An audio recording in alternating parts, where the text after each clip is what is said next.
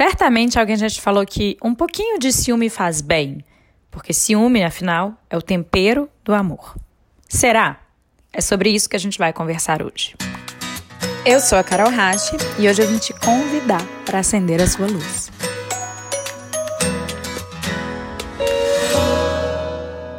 Olha, eu confesso que já fui muito ciumenta, que já sofri muito por causa disso. Naquela época, eu me convencia de que o meu ciúme acontecia em decorrência das ações da pessoa que estava ao meu lado. Poxa, esse cara não me deixa segura. Poxa, ele não me deu notícias.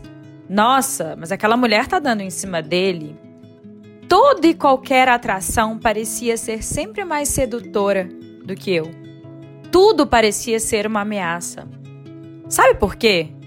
Naquela época, eu não me conhecia, eu não me gostava. Eu ainda não tinha aprendido o que é de fato se apreciar, se acolher, se aceitar, se admirar. Em última instância, se amar, né? Quando a gente ainda não tem muita convicção do nosso valor, a gente fica muito preocupado, pensando que qualquer pessoa, contexto, qualquer situação pode ser mais atrativa do que nós somos para o nosso parceiro. E aí é inevitável.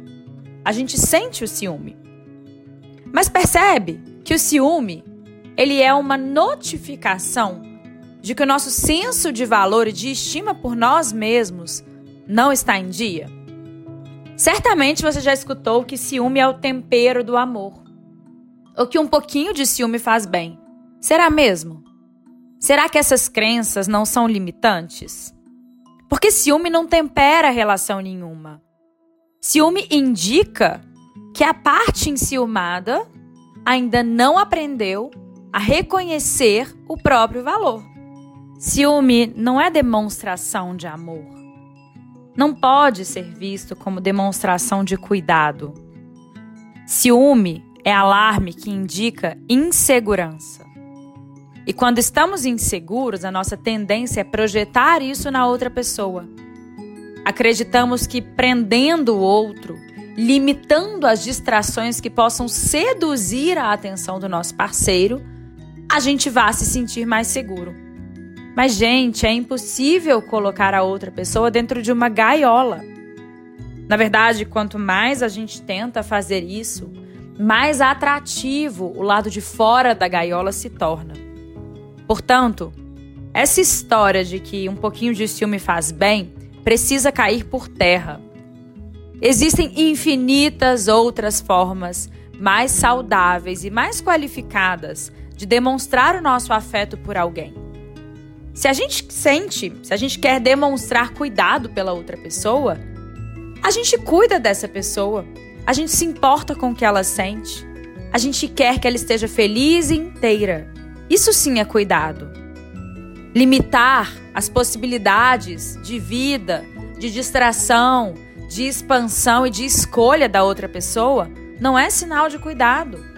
É sinal de que nós estamos projetando aquilo que ainda nos falta no outro. Então, porque eu não aprendi a me apreciar, eu tenho muito medo de que outras situações, pessoas e contextos sejam mais valorosos aos olhos da pessoa que está ao meu lado. Então o que eu faço? Eu limito, ou pelo menos tento limitar, essas possibilidades. E aí uso a justificativa de estou cuidando de você. Ciúme não é manifestação de cuidado, nem é manifestação de amor. Poxa, então quer dizer que se eu sinto ciúme às vezes, eu sou uma pessoa completamente insegura, ainda não aprendi a me gostar, e não conheço o meu valor. Não. Pode ser que você já tenha caminhado muito na construção da verdadeira autoestima. Mas pode ser que, diante de alguns contextos, a sua insegurança ainda venha à tona. Somos humanos. A qualquer momento, qualquer um de nós pode encarar uma parte de si que é um pouco menos segura. Tá tudo certo. A questão aqui é o que a gente faz com esse ciúme quando ele bate na porta.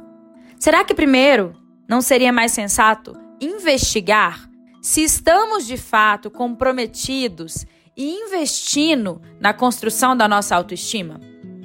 Se não, o caminho é começar a investir em você. Começar a investir naquilo que pode te ajudar a se conhecer e se gostar. Ah, mas eu já tô fazendo isso. Eu já dei alguns passos. Mesmo assim, de vez em quando, eu me pego sentindo ciúmes. O que fazer? Nesse caso, o ciúme pode ser um alerta. Pode ser um amigo que vem te contar que, ok, em alguns contextos, Algumas partes de você já foram trabalhadas e já se sentem prontas, já se sentem valorosas. Mas existem uns cantinhos escuros dentro de nós. Então o ciúme te mostra aquele cantinho escuro, aquela parte de você que ainda não aprendeu a se reconhecer como uma pessoa valorosa. A gente pode ser muito seguro em alguns pontos. A gente pode ter aprendido a apreciar enormemente algumas das nossas qualidades e até acolher algum dos nossos defeitos. Mas certamente, debaixo do tapete tem alguma poeirinha que a gente empurrou, algum defeitinho para o qual a gente ainda não olhou. E aí o ciúme vem e mostra que aquele ponto precisa de atenção. Então, se você sente que já caminhou, que já está investindo na construção da sua autoestima, se o ciúme bater na sua porta, use ele como um amigo, Perceba o que é que me deixou inseguro nessa situação. Qual foi a ameaça que eu senti e por quê? E o que isso diz sobre mim? Talvez o ciúme tenha vindo te contar que existe aquela parte de você que precisa de um pouquinho mais de atenção.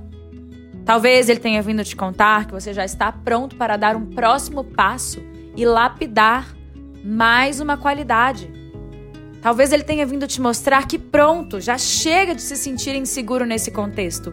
Vamos caminhar, vamos trabalhar, vamos enfrentar e vamos construir também nessa parte o sentido de autoestima, de autoapreciação, de alto valor. Faz sentido? Você não precisa se punir por sentir ciúme. Você não precisa esconder, mentir, fingir que não sente. Não é sobre isso. O que você precisa é investigar o que está por trás dessa emoção. Por que ela acontece? Em última instância, o que você precisa começar a fazer para construir o senso de valor que ainda falta por si em um ou em vários contextos. Quanto mais você se apreciar, quanto mais você sentir que tem valor incondicional, menos você vai perceber qualquer contexto pessoa ou distração como uma ameaça para a pessoa que está ao seu lado. E assim, o ciúme vai gradativamente se dissolvendo.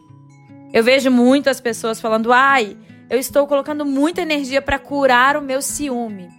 Tá colocando energia no lugar errado. A cura do ciúme é uma consequência, uma consequência de uma construção de autoapreciação uma consequência daqueles que buscam de verdade construir a verdadeira autoestima. Então, se você sente muito ciúme e se isso te aborrece, foque em construir uma relação melhor com você mesmo. Foque em aprender a se gostar. E aí, naturalmente, o ciúme vai se dissolver.